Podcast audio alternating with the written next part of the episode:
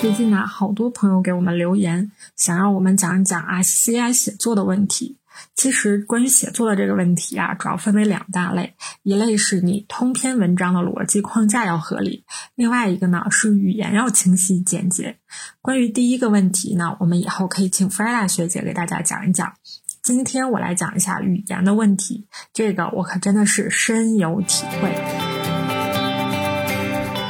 大家是不是都有过这样的经历？在你辛辛苦苦编完一篇 SCI 交给你的博士导师的时候。他几乎通篇标注了看不懂啥意思，或者说，请把长句子从句尽量改成短句子、简单句，只要你说清楚事儿就行，好给我修改的空间。潜在的意思就是，你现在写的东西，他根本无从下手进行修改。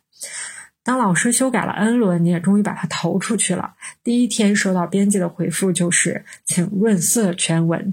此刻你是否也是满心满眼都是深深的无奈？我之前其实也不是特别理解，怎么了呢？语言就必须特别地道吗？科技论文不应该是以讲清楚事儿为目的吗？其实这个想法是没错的，但是我们可能并没有做到。我们啰里吧嗦写了那么多，其实事儿却没有讲清楚。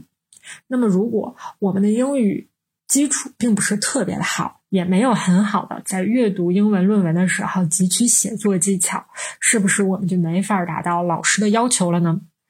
我们学校之前请过一些顶尖的大佬来讲座，他们也会提到大家写作行文的问题。他们推荐的最有效的方式呢，是保证每天写三百字，通过练习来提高。这应该就是我们常说的“我亦无他，唯手说”。但这样单纯的写呢，你还是无法知道自己写作的问题出在哪儿，如何提高。大佬们建议呢，一是对照已发表的好的文章来查缺补漏，另一个是阅读一些英文写作的教学类书籍。几乎所有的大佬都推荐了那本非常经典的英文写作风格的要素《The Element of Style》。从中获得理论上的指导，并应用于自己的写作中。我当时呢也是奉为圣旨，赶紧练习了起来。但我发现每天写三百字儿这事儿不那么难，但要去找文章对照人家怎么写，却耗时耗力，很快就要想打退堂鼓。而阅读《The Element of Style》也是隔靴搔痒，没啥直接提高，几乎呢就想放弃了。隔段时间呢，有次我和我堂妹聊天，她是外语专业的，她说呢，她正在重温中式英语之鉴，并强烈推荐给我。起初我还不以为然，我觉得我们主编大佬讲的书，我都觉得没啥效果呢，你的更不一定行。此外呢，他们是外语专业，看的书应该非常的怎么说呢？晦涩或者是过于专业，我来看呢，很有可能就是浪费时间。就这么着呢，磕磕绊绊的过了很久，我也是一边学习文献，一边仰仗导师的修改，发表了几篇文章。如何提高写作这事儿呢，我就抛诸脑后了。直到有一天需要我来帮助师妹修改文章了，突然觉得这点技术捉襟见肘了。简单的说了说逻辑之后，这语言可咋改呢？我可也是常常被编辑批评请润色全文的人啊！你说我线上教现扎耳朵眼儿也好，你说我兵马未当粮草先行也罢，此刻我想起了那本中式英语之鉴。当我翻开这本两千年由外语教学与研究出版社出版的朴实无华的书的时候，我几乎激动的流下了泪水。这本书难道是监视了我们的写作吗？怎么随便翻一篇儿，他讲的问题就能够对应到我的写作里？而且更令人感动的是，他会讲出如何修改。那种对于英文写作从未有过的醍醐灌顶的感受，让我直呼真香。他能做到这样呢？我想了一下，应该是因为和其他教英语母语的人如何提高写作不同，他专门针对中国人写英文，找出问题，提供指导。针对性更强，一说一个准儿。另外呢，它的作者是一位美国人，职业翻译，曾经在中国的外文出版社和中央编译局从事译文修改工作，参与审校周恩来、邓小平、陈云等中国领导人的著作译文。他的校对是姜桂华老师，他是中央编译局中央文献翻译室英文处处长，译审。曾翻译《毛泽东选集》《周恩来选集》，审核《中华人民共和国法律汇编》等。因此呢，这本书是由党和国家替你把过关的教科书，你可以放心学习，不怕踩雷。翻开了这本书的前几页，对我冲击就已经很大了，并且我能够学习到一些东西，就是英文最追求的就是清晰和简洁，而中文表达经常会加入一些在英文当中所谓没有意义的词，来使得我们句子完整。比如说，在中文当中，我们会讲到说，我们需要加快经济改革的步伐，对吧？所以直译过来，我们就会说，to accelerate the pace of economic reform。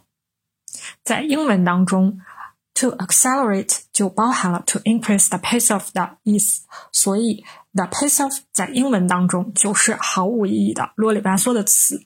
那他们改完了之后呢，就会说 to accelerate economic reform。哎，是不是非常简单的？你就能明白问题出在哪儿，而且你也知道该如何去修改。再举个例子，在中文当中，我们会说今年的我们农业大丰收，我们就直译过来就会说 There have been good harvest in agriculture。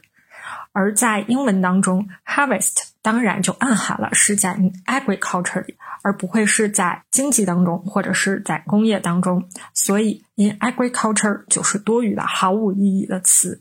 在正宗的英文写作当中，就会说 there have been good harvest。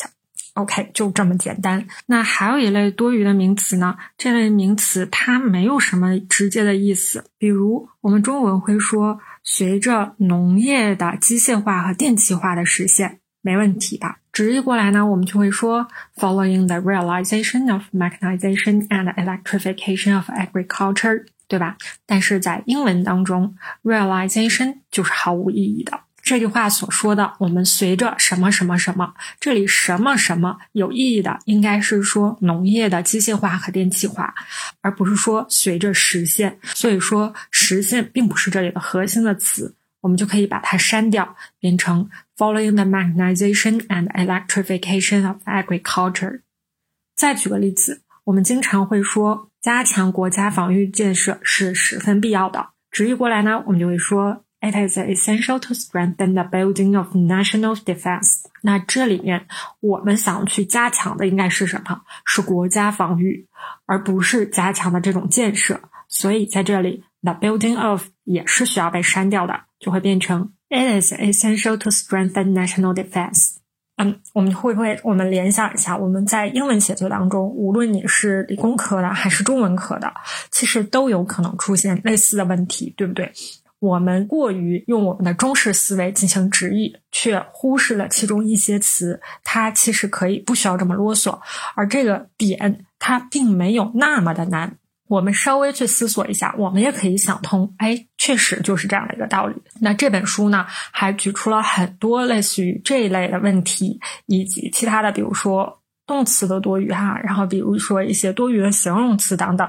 当然，后面还有句式结构方面的一些问题。总之呢，它都会先有一个很中式的写法，之后把中式的问题挑出来，给你一个地道的英式的写法。所以呢，大家多去翻看这本书，一定会受益匪浅。